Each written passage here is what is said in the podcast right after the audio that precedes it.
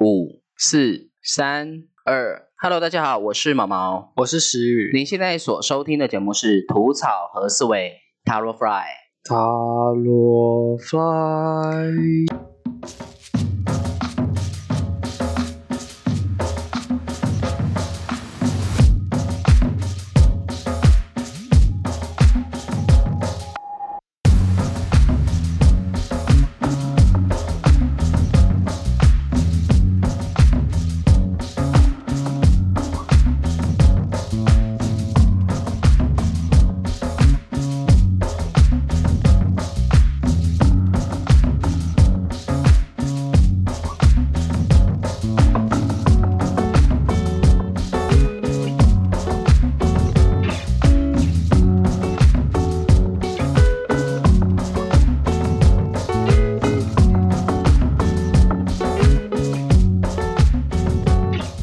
上一集我们把数字学全部都讲完了，对，然后之前也把七脉轮、颜色都讲完了，色彩学，对，色彩学也讲完了嘛？嗯，那还有什么也讲完了？七脉轮，七脉轮刚刚讲过了。对，嗯，好，那我们这一集呢，要准备进入塔罗牌的魔术师。那我们这次解牌的方式可能会有一点点小小的变化，嗯，就是要把你之前所了解的色彩学、七脉轮，然后跟数字学，尝试的把它拼凑起来，在这幅画里面。好，我努力，那我们先透过这第一章的魔术师嘛，对，我们先看一下，你还记得之前跟你说在解读牌的时候的三个层次吗？就是心意识跟呼吸嘛，啊、那第一个先要用什么？呼吸对，呼吸代表什么？就是第一个代表事，件。第对，第一嗯直觉，好，那我们先看一下那个塔罗牌魔术师，我们先用第一直觉，我们先看到的画面，这个牌卡，石玉，你有看到什么吗？我还是第一眼会看到它黄色的背景，那你还记得黄色背景代表什么意思吗？黄色是代表自信嘛，对，所以我觉得这一个加上再去，如果在之后再去看这个人，就是整个很有自信的一一张卡。嗯，还有呢？如果是第一眼的话，大概就这样吧。第一眼就大概这样。对，那你就没有看到其他的吗？第一眼不是就是第一个地方吗？对我第一个看到是它的那个无限大的符号。哦，嗯，那你知道无你还记得无限大符号代表什么吗？诶，是不是第十就关键字就好十了。二对，零号数字数，零号数，哦，零号数对对，呃，零号数无限大符号，还记得它的关键字是什么吗？是什么？混沌跟进化。那我第一眼看到这个无限大符号的时候，我去反观我自己，确实这几天我的脑袋、我的想法确实有一些些的混沌感。嗯，那你自己觉得呢？你第一眼看到那个黄色的背景，反映你最近的状况，你觉得怎么样？那个心境？自信吗？好像是有，嗯但是可能因为工作上同事比我晚，比较之前，对对对对对，所以我可能会相哎，对你突有然自信哎吧。，嗯你是前辈了耶，对，就是可以这么说啦。对所以主管都会把新人交付给你喽。对，然后就是说，你就帮我顾好他们这样。哦，那那对你对你因为这样子让你有一些些自信吗？我觉得应该是吧。你觉得那是什么样的一个心情？就备是受肯定的感觉。对，然后感觉自己好像可以慢慢独当一面的感觉。嗯，嗯好，我们再来看这个魔术师，你还有看到什么？我觉得我再来的话，我会先看到就是四边的花。四边的花，，对，那你觉得花代表什么？那个花哦，嗯，它有红色，红色应该是玫瑰吧。对然后玫瑰应该就跟爱有关。对，热情，嗯，对，所以它应该可以反映出是哎有爱的吗？还是说你因为你看到花嘛，所以你觉得说你反映在你工作上的时候，你在对待你的整体的工作感觉，你是充满热情的，而且这个花也又带有一点胜利的感觉、荣耀的感觉，嗯，所以你会觉得你在工作上一个整体的氛围会让你有一种觉得你是有备受荣耀的感觉吗？我觉得就这样子的话，就是可以从刚刚的自信延伸过来，好嗯像也是。 OK，好，那花里头还有一个粉蓝色的百合，对，文献上、书籍上，或者是说在网络的一些资料里头，他说这个白色的百合象征的是智慧嘛。嗯可是当我很认真的去看这张牌的时候，我发现它是带有一点淡蓝色的百合。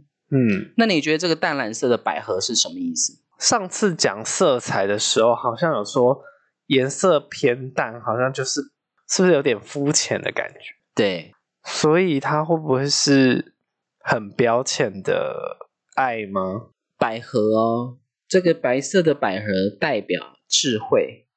所以他的粉蓝智色慧可能就是可能大家觉得哇，你好有智慧哦，但其实就是那一点皮毛，是这个意思吗？你你把它套用在你的工作上，嗯你觉得你在带领这些这些新进员工的时候，你都会用什么样的方式来教导他们？有点重点是吧？那你会不会觉得说你在教导过程当中都是你经过融会贯通的，然后给出他们一个很就是说只要按照这个 SOP 走就可以了。然后再来就是很多工作的内容，它可能很繁琐，它可能很复杂，可是你都可以用很简单的或是深入浅出的方式去让他们明白你要传达的意思。嗯，对，所以这个粉蓝色的百合，我自己在很深入的去思考这个东西的时候，我觉得它好像是象征的是一种深入浅出嘛。对深入浅出的概念。嗯那也就是说，它要表达一个智慧，它会用很简单的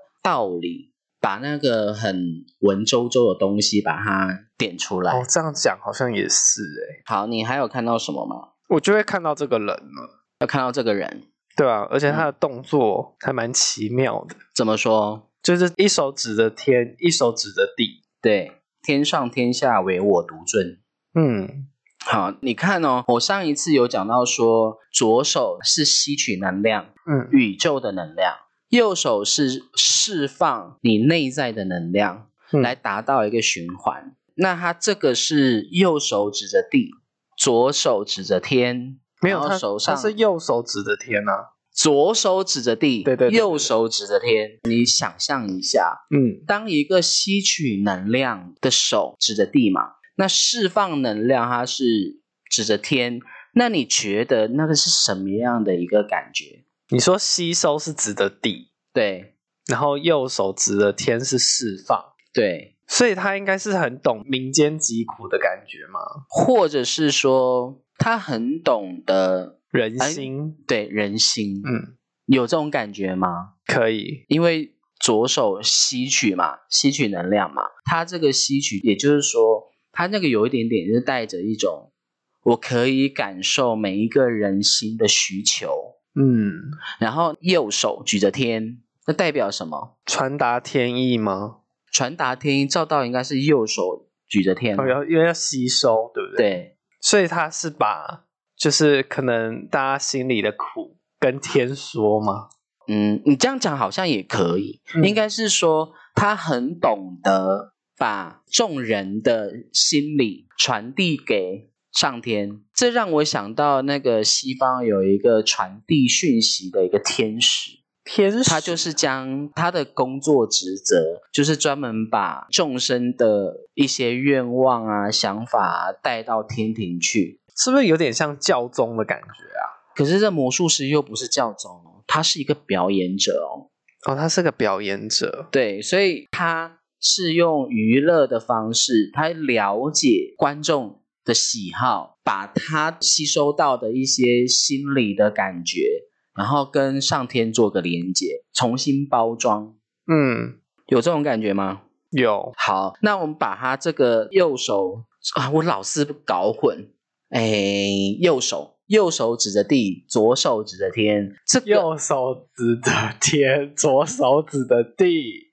哦、o k 好，反正 anyway，你把这个姿势套入到你的工作领域里头，你觉得它代表什么？跟你工作上你在带领一些新进的同仁时，它给你有什么样的连结性？所以是呃，我可能在新进同事那边，可能遇到可能他们无法吸收的一些工作上的事情，反映给主管嘛？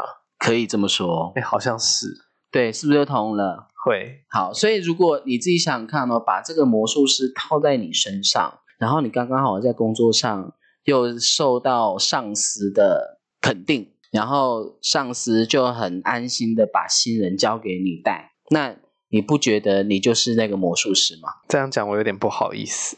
我们我们现在解牌，你不要觉得我们不好意思，好，反正我们在解牌也不是在称赞你，好，单纯解牌。好，嗯，你现在已经懂那个概念了哦。嗯，好，再来，你现在还有看到什么？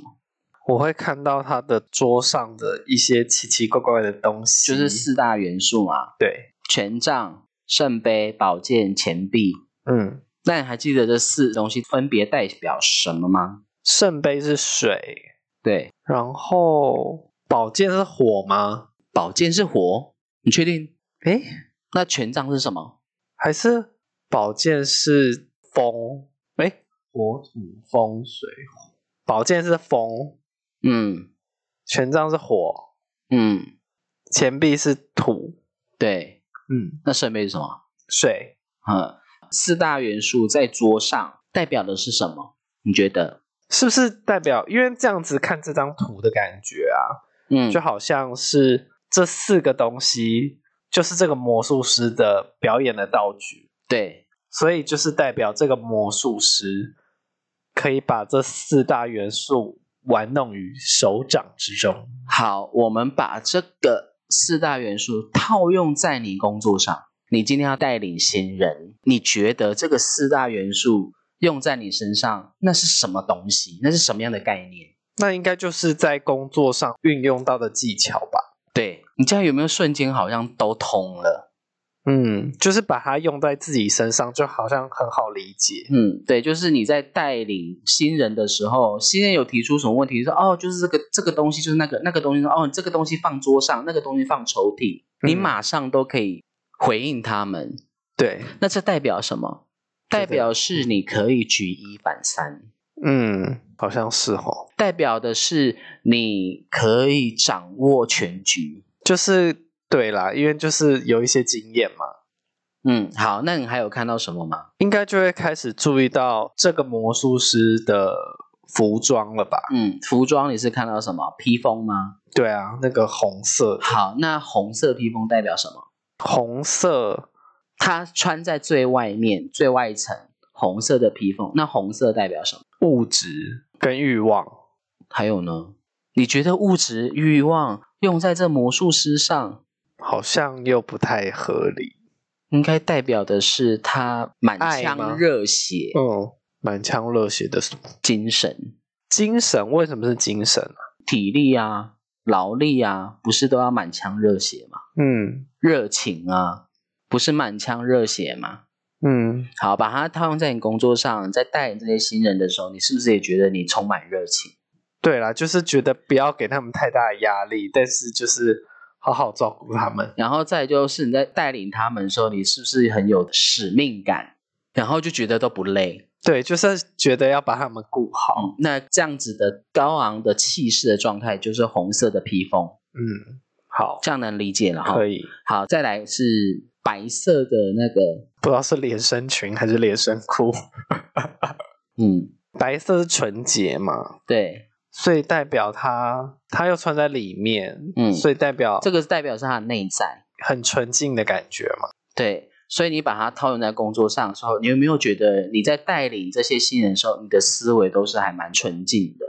对，就是嗯、呃因为他们一定会有做错的时候，但是就对会告诉自己，他们就是新人，对，就是一定会发，就是一定会出错。嗯你还记得我们上次在讲的那个色彩学的时候，白色代表什么吗？白色就是纯净啊，还有呢，好，我忘记另一个了。自我、嗯自我主观意识。嗯嗯嗯，那你自己想想看，把它套用在你你跟新人的互动上，是不是就很有这种感觉？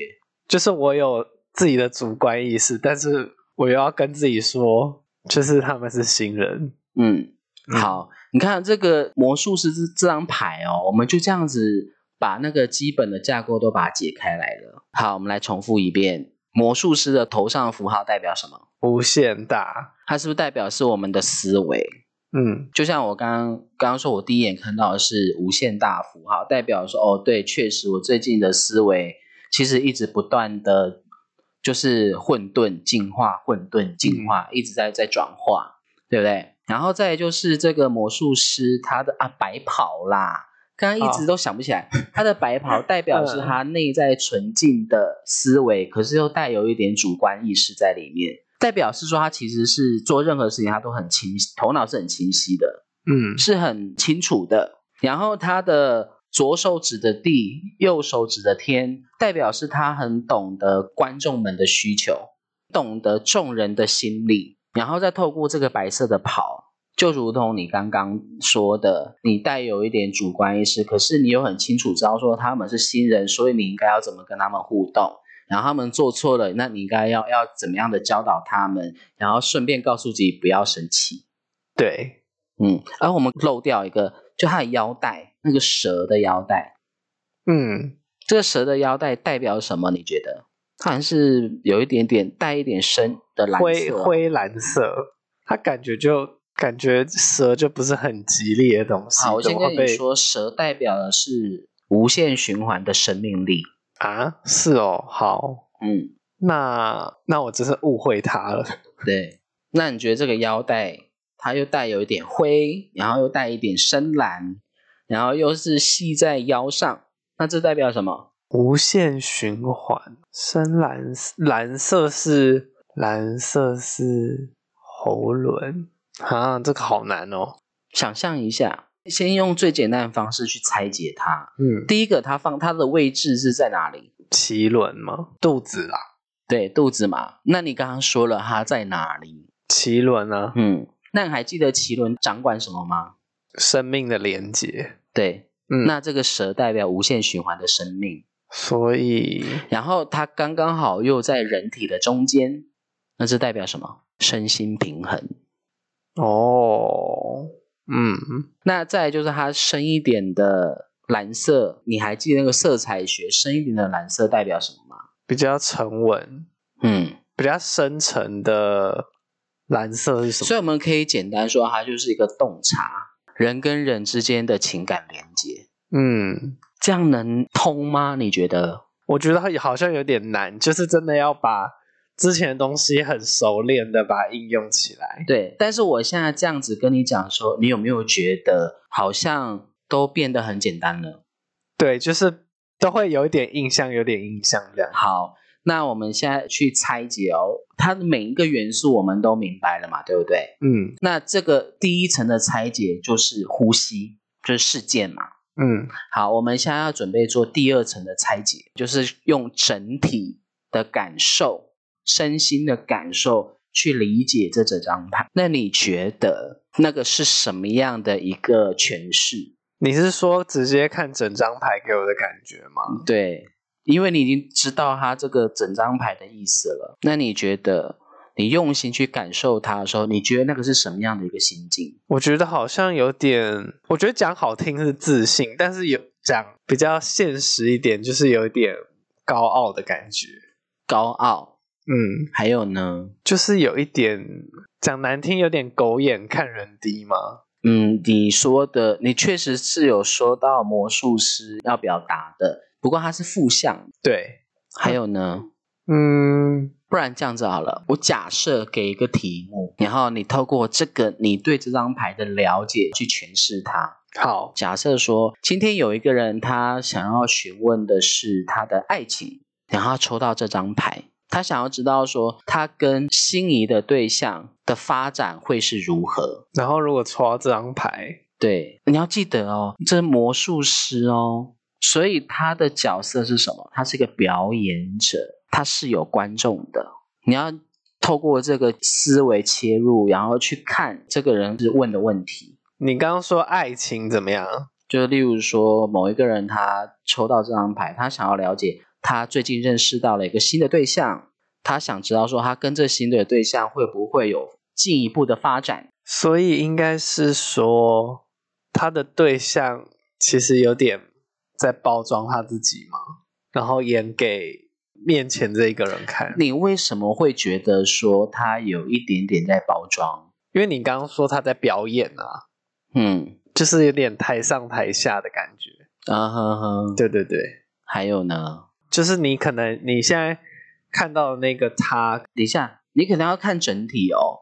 嗯，第一个是它的个整个整体的背景是黄色的，对，那代表什么？代表是自信的。嗯，然后他又是个表演者，所以代表这个是欢乐的。对，然后再来就是他是一个表演者，大家看着他的，所以他是那个主角。他是指他的例对如象吗哦说，他遇到的对象，嗯，所以这个关系会让他怎么样？应该很愉悦吧？嗯，然后他是个表演者嘛，魔术师嘛，所以是让人惊艳的嘛，嗯，然后是让人家感到轻松愉快的嘛，对，然后也是充满欢乐的嘛。嗯，好，你从这个思维切入，你觉得你会怎么样去解释它？所以应该是说他们两个的相处应该都还不错，对然后就是蛮都蛮有火花的，对，但是可能就是要留意你没看到的那一面。就例如说你说他，表里不一的那一面吗？嗯，好像是，或者是说它只是呈现出它让人家感觉愉快的那一面，可是它另外一面可能是被隐藏起来的。嗯，就是正向的面那一面让大家看，但是可能比较阴暗面大家没有看到。嗯，好，对那假设如果是工作上抽到这张牌，你说可能，譬如说去去找一份新工作嘛，对，那应该是说你现在的这份工作这个机会，可能大家觉得，嗯，就你看来可能很光鲜亮丽，然后钱多事少离家近这样子，嗯，可是事实上可能并非如此，就是可能它会有一些附带的对，一些就例如说条件，就例如说，我今天去面试一个工作，然后在这个面试官跟我讲了很多很多公司的愿景，他也讲了很多我觉得很棒的蓝图给我，让我带着一种期待的心去这个公司上班。可是当我直接去公司上班的时候，我却发现公司内部的体制其实有很多跟我想象的不太一样。你要表达是这个意思吗？对，而且我觉得这好像其实也蛮容易发生的，嗯，。对，好，那假设今天这个人他已经在工作上了。嗯，他想要知道说他在工作上能不能这个工作适不适合他，于是他抽到这张牌了。适不适合他哦？嗯，应该是说他在这份工作里面，应该已经还蛮能得心应手了。对，然后可能呃，长官也有意提拔吧，就是他应该是有那个机会，然后嗯可能往上面爬。好，来，在这里我要跟你说一下，就是好我们在解牌的时候，当你觉得你的讯息是爆棚的，不知道该怎么样去切入的时候，其实很简单。就例如说，刚开始问感情，对不对？那你就看这张牌，代表感情的东西是什么？圣杯嘛。那你就从圣杯切入。那这个圣杯在魔术师的面前，他放在桌上，它是面前。代表什么？代表是这个关系是很棒的，因为在面前嘛，对他摆在面前嘛，然后他自己拿着棍棒嘛，对不对？代表说这整个过程一定双方其中一有一个一定是非常，例如说幽默风趣的、耍猴戏的，让人感觉轻松愉快的。让人觉得像魔术师一样博学多闻的，很有魅力的。那好，再来，如果说刚刚问到了，就是说哦，我在工作上我不知道这个工作我能不能胜任，于是我抽到了魔术师。那请问我要看哪一个？是权杖，火，对，工作代表权杖。嗯，嗯，好，那你看哦，你会看哪一个权杖？它有两只，手上的吗？对，为什么？因为它是 ing，它是现在进行时。嗯，嗯，所以你刚刚讲了，就是他在工作上他是游刃有余的，他是很可以轻松发挥他自己的，感觉好像这个工作就是他的舞台一样，所有的目光都放在他身上。嗯，所以你觉得这样子的诠释，你可以怎么解释？就是他在现在这份现在的这份工作上是很就是游刃有余的啊、嗯，然后，好嗯，对，你看我们我们这样子讲解的时候，我们还是停留在呼吸的阶段，嗯，因为我们都用节拍的嘛，就对，代表实践嘛。那如果说我们开始要用感受去感受这整张牌的时候，这就是跟心有关了。那这个心在诠释这张牌的时候，代表是说这整张牌的元素我通通都明白。那假设今天有人问说，哦，我在这工作上我不知道我能不能胜任这个工作，于是我抽到这张牌。然后呢，那我们在解牌的时候要用心感受这张牌的时候，我们要怎么感受它？就是我们要感受，就是说，诶，这个人给我的感觉，然后我抽到了这个这个人抽到了魔术师，那我就要很舍身处境的，就是进入他的角色，去看待这个世界，看待他的工作环境，然后抽到这个这么好的牌，然后一定会有一些些的不一样的感觉感受。好，用这样切入，你觉得你会怎么样解释？你会讲出什么样的讯息，传达出什么样的讯息给对方？啊，差别在哪里啊？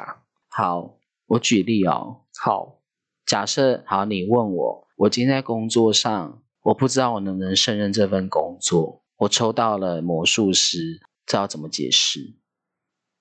你问我啊，哦哦，我问你，对，你好问好我好，，哎、毛毛，我现在有一份工作，我、嗯我不知道我我能不能胜任这份工作、哎，啊、所以你抽到魔术师嘛？对，那我看到这张牌的时候，我已经很充分的认识这张牌了哦、那我的回答会是什么呢？我们先进一段音乐。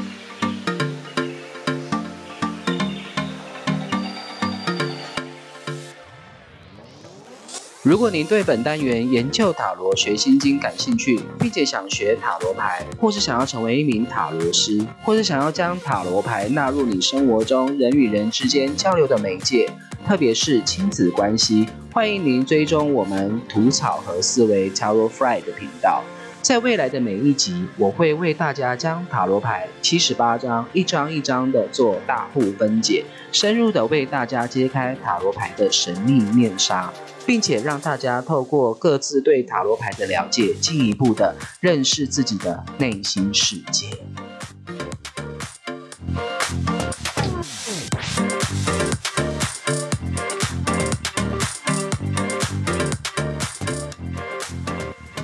你刚刚问说，呃，你现在在工作上不知道能不能胜任这份工作，你抽到了魔术师，怎么解释呢？我看到这张牌，首先我用去感受这张牌，那我感受到的是什么？就例如说，哦，你在工作上，你是不是觉得其实你还蛮乐在其中的呢？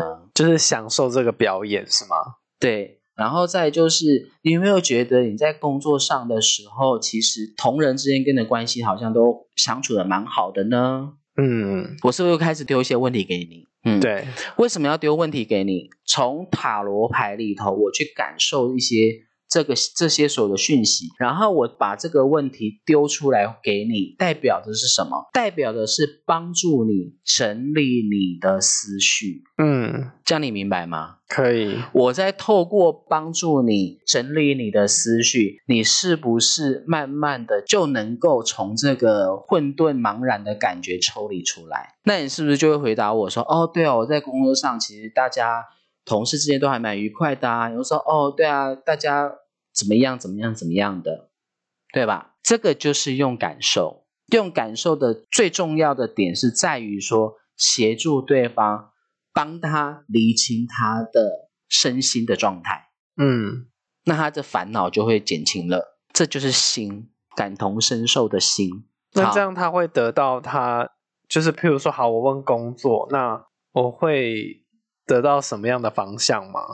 其实不管什么方向，我们最重要的就是要先让对方的心平静下来。嗯对方的心平静下来，说不定我们就不用给他答案了，我们只是帮助他厘清头绪而已。，了解。换句话说，当我们帮对方厘清头绪的时候，结果他还还没办法悟出个道理的时候，你再给他一个肯定句就好了。为什么？因为魔术师就是一个肯定的、啊。很有自信的感觉嘛。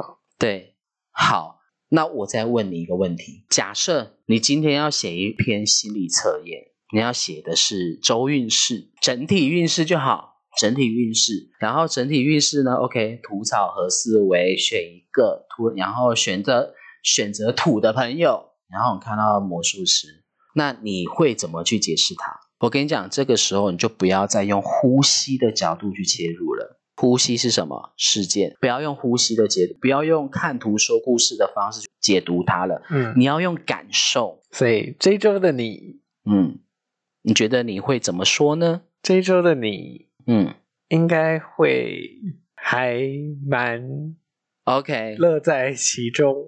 你有没有觉得好像有点难？对，好，我只要告诉你一个关键，你就懂了。好，我不是一直在说哈，你把这个带入你工作，你把它带入你工作，对，那你是不是就很鲜明这张牌了？嗯，那你这个心境，魔术师的心境，就是工作的状态啊。你只要把那个心境表达出来就好了。所以这一周的你怎样？应该会蛮蛮自在的，嗯，还有呢？就是对很多事情其实你都很驾轻就熟，不会，就是这一周应该算是还蛮平顺，蛮那然后怎么讲，就是蛮欢乐的一周嘛。嗯，你有没有发现好像有比较好解读了？对，但是好像就是还是因为这是心理测验嘛，而且这个你才刚开始摸，对，所以这个都要花时间去整理它，而且要用文字嘛。然后你这样整理的时候，你就可以整理出一篇答案了。嗯，有没有很简单？还需要多练习，哎我已经把我写周运势的那个方法教出来了耶。还要多练习。嗯，嗯，为什么要多练习？是因为我们还有很多很多的生命经验要去体会，嗯，嗯，对我们的人生体会的更多，那我们对塔罗牌的解读就会更深层。所以才会有可能很多塔罗师都用同一副牌，但是解的就就是不一样。对，所以在座所有听众朋友们，我要在这边跟你们解释，跟你们说明一下，不管你对塔罗牌的了解多少，哎，也不能这样讲，应该是说，在写一篇塔罗牌的测验文的时候，看图说故事的解法 OK，但是它没有温度。如果说你用心境的思维去解读它的时候，那个文字的温度就体现了，那我有问题，哎。那如果我是用心境的感受，就是去用感受的，嗯，那我是不是其实也其实不用知道每一个图像的意义吗？你只要把你当下的感受到的状态表达出来就好了。嗯，嗯，可是这样会不会会有解读错误的？不会，为什么？因为这透过这方式，你是全然的相信你自己，这是你的生命经验，嗯你的经验相对可能会是大家的经验。但是我必须得说，因为我们每一个人都是都有自己有缘的人跟没缘的人嘛，，对，那我们只会吸引到跟我们有缘的人进来。所以这样会不会很片面？就是我这种东西本来就没办法很完整，嗯对，这是没办法的，所以我们只能把这样的讯息传递给跟我们有缘的人看就好了，给那些跟我们有缘的人听就好了。嗯，嗯，因为这叫什么？这叫磁场共振。就是不会全世界所有的人都喜欢你的意思。对，好，这就是什么心，用感受去解读。那接下来就是重点，哦，我感们要觉更用难意。识去解读。其实为什么说这个？其实这个不难啦，这个用意识去解读代表什么？代表是挖掘我们自己的内在。那要怎么挖掘呢？上一次我我不是有讲到七脉轮吗？对，好，我想我问你哦，七脉轮有几个脉轮？七个啊，所以七是一个单位。好，在这里我要跟大家说明一下，你看我们在塔罗牌上面，魔术师看到这个符号，它是几号牌？一号牌。好，，一号牌。一号牌，你可以把它解释为一岁。嗯，好，但是我想请问你，你对你的一一岁有记忆吗？你这样问一个金鱼脑，怎么可能会记得？对，所以呢，我们就自动的把这个一当做是七岁，以七为单位。嗯，好，好，这个数字一，我们就可以直接很直接地看，这是七岁。所以我就是可能去想我七岁的时候，对，好，那这个七岁他给的第一个讯息是七岁嘛，然后又是魔术师，然后我们对魔术师这张牌的意思，我们又了解的很多。好，我们就可以慢慢的去静下心回溯一下，我七岁的时候有没有遇过类似像魔术师的生命经验？七岁大概是上嗯小学一年，级，小学哦，啊，我对对小学的印象，刚升小学，我记得我第一天入学的时候还蛮还蛮紧张的，几乎都坐在座位上，就是然后很呢怕生，就是觉得一切都很陌生，对都不是自己熟悉的环境跟嗯人事物，就是先例如尝说老师问你话，你是不是讲会讲话支支吾吾的？嗯，就是然后头脑是不是也是混沌的？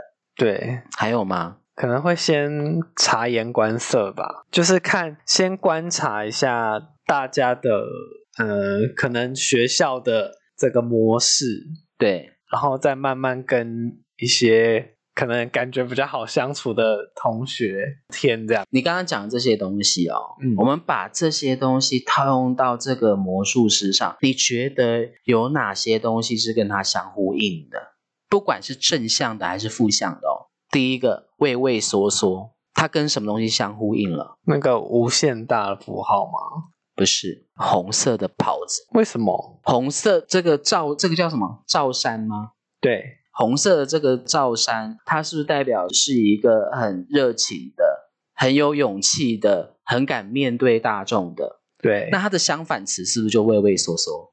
嗯，好，再来第二个，它背景它的背景是黄色的嘛，代表是自信嘛。那你去说，你说你一年级是不是害很害怕？这是不是代表很没有自信？对，这是不是也相呼应的？嗯，然后再就是老师叫你，你是不是也是讲话，是不是也是支支吾吾的？那这个是代表混沌，这个混沌是不是跟魔术师头上的无限大符号是不是就相呼应了？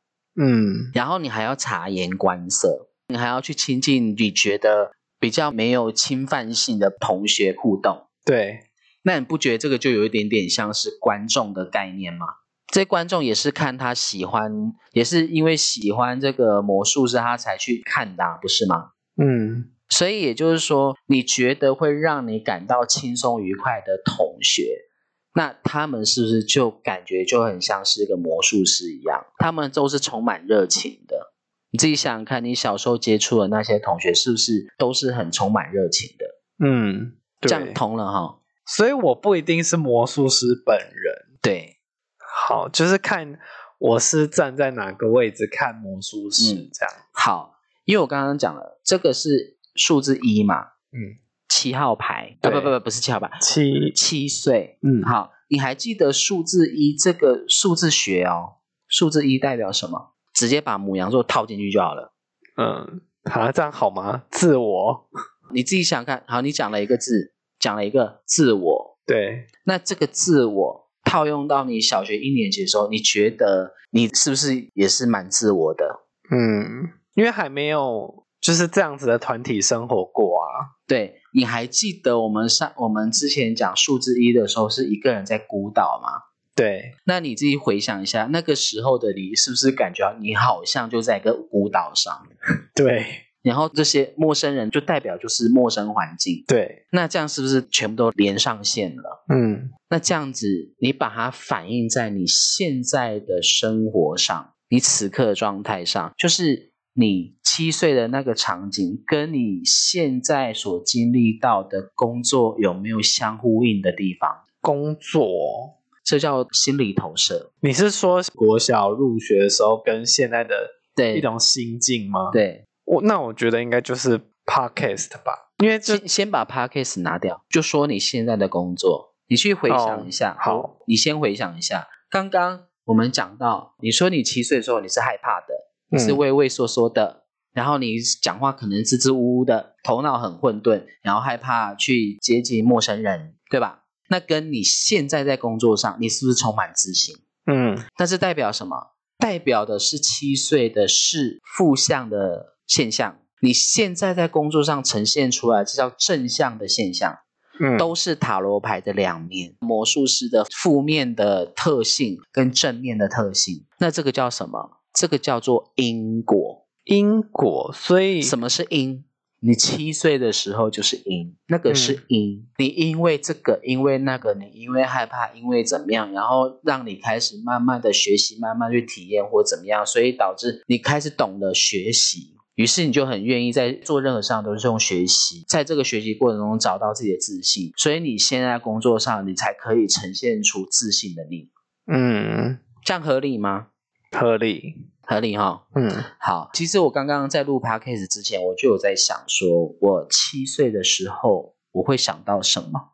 嗯我七岁的时候，我其实想到的是刚入学的第一天，我那个记忆很清楚，就是我坐在我自己的位置上，那个位置呢刚好前后左右都是同学，嗯，然后父母亲都在后面嘛。我印象最深刻的是，我的爸爸、我的妈妈在窗户外面看着我，让我觉得很安心。我觉得那时候的我是有被关心的。然后我把这个套用到我现在的状态，你看是不是就很一目了然？嗯对，就是我跟我父母亲的关系是很尴尬的。有没有看到正向跟负向？嗯，好，我要说的是说，这个塔罗牌魔术师对我来说，它里头其实隐藏了一个很深层的意涵在里面。就是这个魔术师，他无论再怎么表演，然后多么的吸引多少的观众来看，它里头都隐藏了一个因子，就是他希望能够获得众人们的关心。嗯，你认同吗？所以他内心其实是可能有点孤渴望独，被关心。嗯，你这自己个感仔觉你就自己比仔较细看哦，你自己仔细看那张牌，然后对应到你的，对应到不管是你的七岁的你，还是现在的你哦，你有没有觉得这个所有的现象的更深层里头，其实你比较在意的是希望能够获得到别人的关心跟关注，对，但我比较觉得是关心嗯，我觉得都有诶、都有，都有，好，我们再更深入的去看那个关心。刚刚我讲到了小学一年级那时候，我刚入学第一天，我看到我的父母亲在窗户外面看着我。经过跟现在的生活去做比对，让我感受到是那个时候的我是有被获得到关心的。那这个关心呢，我把它放在其他的生活面上的时候，这个关心是不是代表是说你你今天在工作上这么努力，其实都是希望能够持续的获得到你父母亲的肯定关注。对，你父母亲越关注你，越关心你，那你是不是在工作上就会更认真，然后更有自信，对吧？对，这就是意识。嗯用意识的思维去探讨这个问题，探讨我们内心层面很深层的东西。当然，今天只有出一张牌，嗯后面开始出现第二张、第三张、第四张的时候，我们会有更多更多的交叉运用。那这个交叉运用会让整个我们内心层面的所有感受，会让它变得更具体化。嗯，所以诶、我真的觉得这样真的有差诶、怎么说？就是我们刚刚一开始是从第一眼看到这张牌，嗯，然后那样子的解读，一直到现在，那个真的深度不一样、欸。深度不一样哈、哦。对啊，好，那我问你哦，我们现在已经走到这样的深度了。嗯假设我今天今天要写一张跟爱情运势有关的周运势，土草和思维选到了草，然后草是那个魔术魔术师师，那你会怎么解释呢？爱情运势哦。嗯，等一下，那我有一个问题，如果是像这样子啊，好，譬如说是要写运势还是什么之类的，对，那我是要用这个魔术师的角度去写，就以我们现在聊的这个角度去写，就单纯以我们现在这个所了解到的层次去写就好了。嗯，应该是说你应该，你可能不管你现在有没有心仪的对象，要怎么说啊？这样说好了，爱情运是有对象的朋友，有另一半的朋友，然后是魔术师，你会怎么去撰写这个文章呢？呃，你可能会想要多去获得对方的关注，进而可能会有一些哦什么送礼物啊，或是献殷勤的状况。但是其实你们可能原本的感情本身就没什么问题，嗯但是可能就是你自己有一点点没有安全感之类的，就是可能是自己心里的不安全感，但是其实没有，就是一切其实都很美好，对，大概这样吧。嗯，可以这么解释哦。你有没有发现你在讲解这些东西的时候，你是已经是完完全全的是以魔术师的这个身心的状态去讲解这些东西？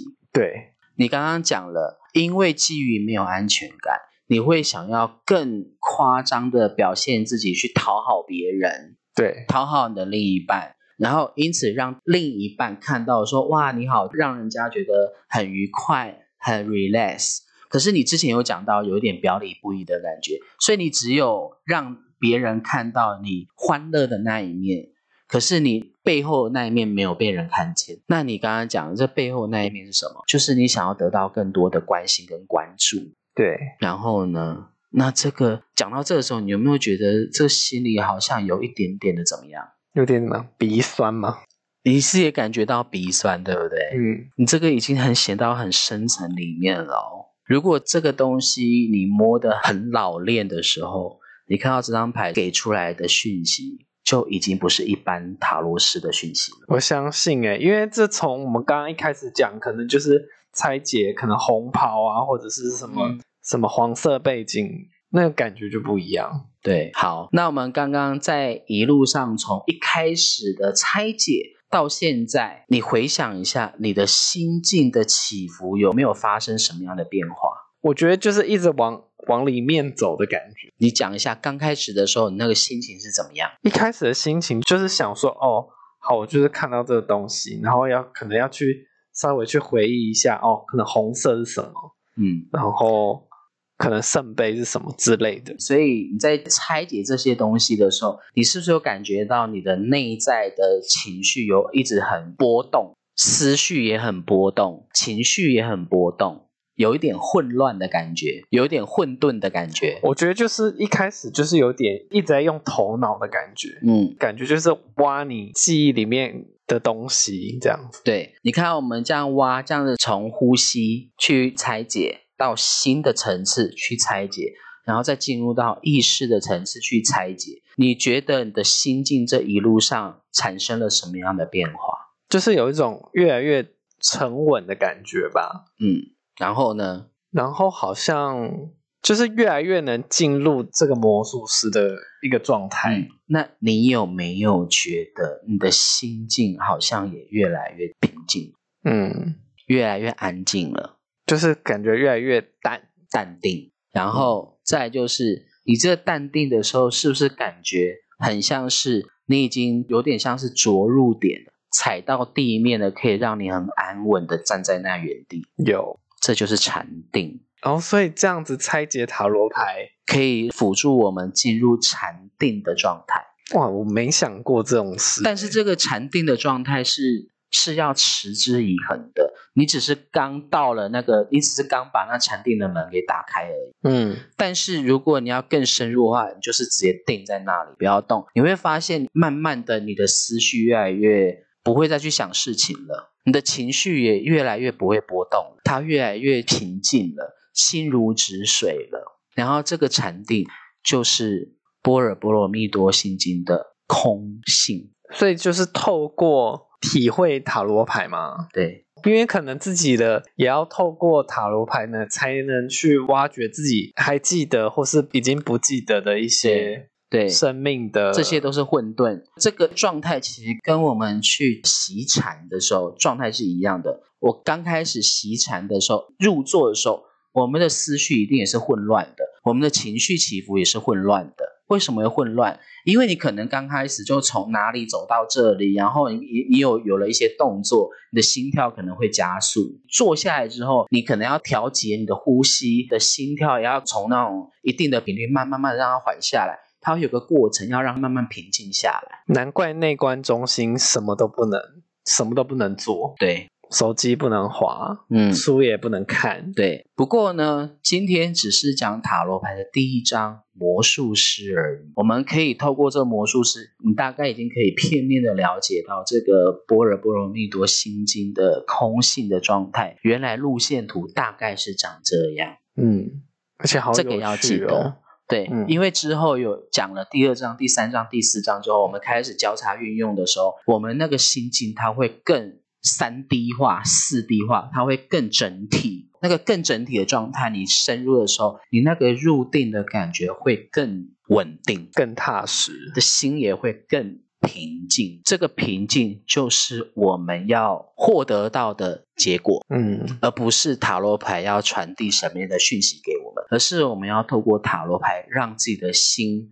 平静下来，心是如写止水。也是协助咨询者对跟，我们嗯一起。而且我再告诉你一个秘密，在座听我们这 podcast 的听众朋友，我也告诉你们一个秘密。用这种方式，我刚刚讲的这些方式去做一个训练，等你成为一个塔罗师之后，会有一个心理现象发生，就是咨询者来的时候，我们在翻塔罗牌开始讲解的时候，跟个案对话的时候，你的心跟对方的心就会产生连接。产生连结的时候，个案的心境的起伏如何，高还是低，你的内在都可以轻易的感受到。是所谓心连心的意思吗？对， ，OK，嗯这就是身心频率接上的意思。这个是一个非常奥妙的技术。这个技术叫什么？这个除了叫做般若心法以外，这个也叫做漏尽通。漏是什么？漏水的漏，沙漏的漏。尽是什么？尽头的尽。通是什么？通灵的通。什么是漏尽？漏尽通就是只有佛教才会修得的一种通灵方式，通灵哦唯独佛教才学得到。简单来讲，通灵有六通：他心通、天眼通、神足通、宿命通，还有一个什么天耳通，五种通。第六个漏尽通，佛陀有讲过，只要是任何人经过修炼，都可以得到五种通，包含你今天成为阿飘，你也会有基本的五种通灵能力。第一个就是就是我刚刚讲的天眼通、天耳通、他心通、宿命通、神足通，这个是基本的五种通，只要你经过训练都学得会。可是唯独漏尽通，是你只有真正的。成为一个佛教徒，你才会学会的东西。那这个漏尽通要用什么方式来学习呢？就是透过对生活的体会、体悟，以及你对你内在七情六欲的各种方方面面的放下，才学得会。只有用这种方式。感觉很深奥哦那塔罗牌呢？它只是辅助起到一种就是塔罗师跟个案频率打通的一个方法，但是也就是说，我们透过塔罗牌去深觉自己，让自己的心境放下，就是刚刚回到那个平静的状态。我们很多很多七情六欲的情绪放下，思绪放下的时候，相对的这方向的状态，透过这个过程去体会我们生活周遭所遇到的人事物，那我们对外在的人事物也就会跟着慢慢的放下。放下之后，那慢慢的你独一无二的漏尽通就学会了。那漏尽通有什么好处呢？假设你今天完全不用塔罗牌，你只是跟人聊天而已。你跟别人聊天的时候，这个人的讲话内容、语气、眼神、肢体动作，你只要稍微 catch 到某一个点，你就可以知道他心里头真正想要表达的是什么，绝对不是人说的。不是人说的，呃，应该这样讲，就是有些每个人的呃语言表达不一样嘛，嗯，可是有有些人他尝试着想要表达心里话，可是他没办法表达出他内心里头他真正想要说的话就。说不到那个精准的点。，对，可是唯独漏尽瞳是可以精准的体察到那一个点，那这个可以帮助诉苦的人可以省略掉很多很多他想要表达自己的一个心力。我们一看就懂，我们一听就懂，然后马上就可以知道说他怎么了。他可能只要讲个两三句话，你就知道他心里头真正要表达的东西是什么。嗯，这个就是漏尽瞳，是前面梧桐学不会的。嗯这个唯独只有真正的成为佛陀的弟子才学得会的东西。好的，怎么样？有没有觉得很神奇？我觉得这样子解塔罗牌还蛮蛮有趣的，那有开始爱上塔罗牌了吗？期待下一集。那塔罗牌跟星座，你现在对哪一个比较感兴趣呢？我们下集见。